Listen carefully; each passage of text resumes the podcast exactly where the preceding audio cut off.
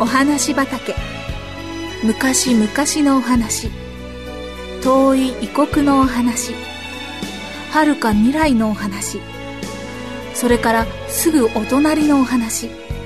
ほんのさっきのお話。今日はあなたに届けます。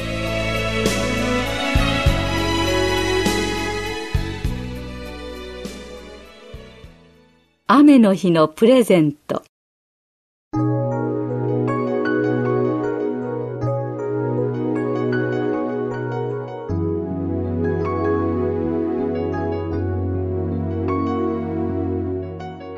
今日もまた雨が降っていました。美津子さんは男物の黒い傘を差して下を向いて歩いていました。美津子さんの目には涙がいっぱい溜まっていました。学校へ行く曲がり角の家のそばにきれいな可愛いひなぎくが雨に濡れてひっそりと咲いていました。美津子さんにとって雨の日はとても悲しい日でした。それは美津子さんにはお友達の持っているきれいな花模様の傘や赤い雨靴がなかったからです。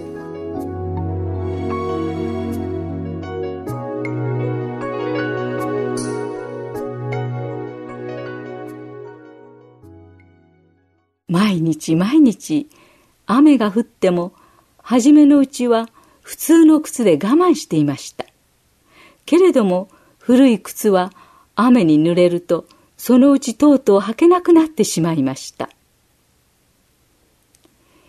美津子さんの家は貧しくってお金がありません。美津子さんはお父さんやお母さんに、お友達の持ってるような素敵な傘と雨靴を買ってください。とは言えませんでした。その日も朝ごはんを食べ終わると黙ってお母さんの下駄を履いて曲がった傘を差して学校へ出かけました後ろでそっと見送るお母さんの目から涙が今にもこぼれそうでした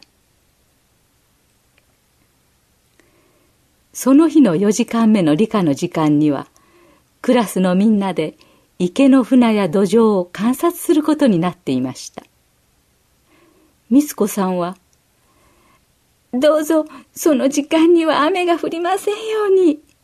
と心でお祈りしました。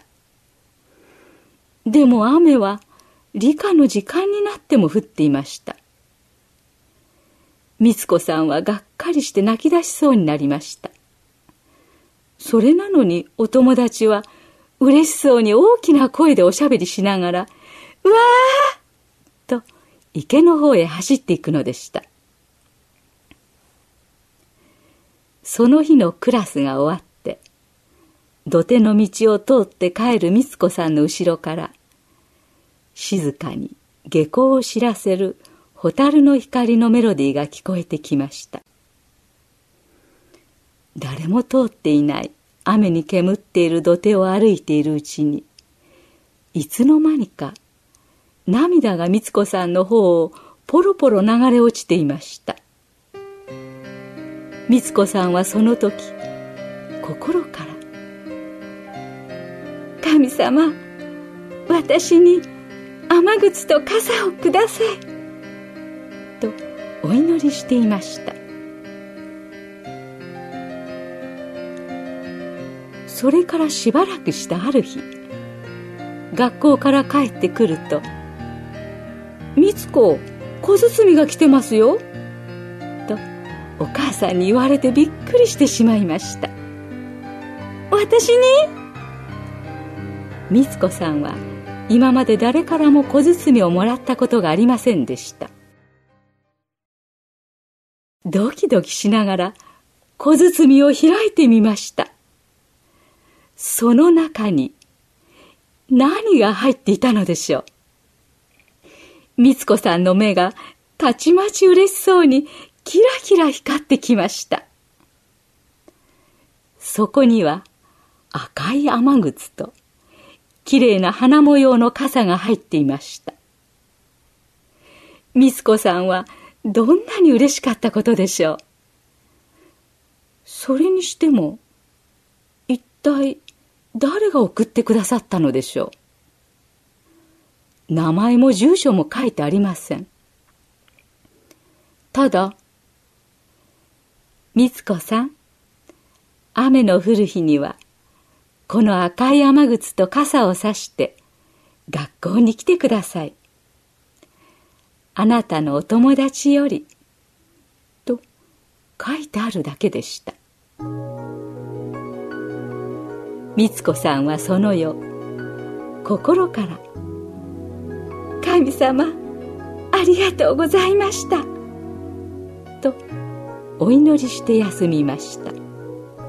間もなく、みつこさんは、幸せそうに、すやすやと眠ってしまいました。新しい素敵な傘と雨靴を履いて歩いている夢でも見ているのでしょう。イエス様は私たちの心からのお祈りを決してお忘れになることはありません。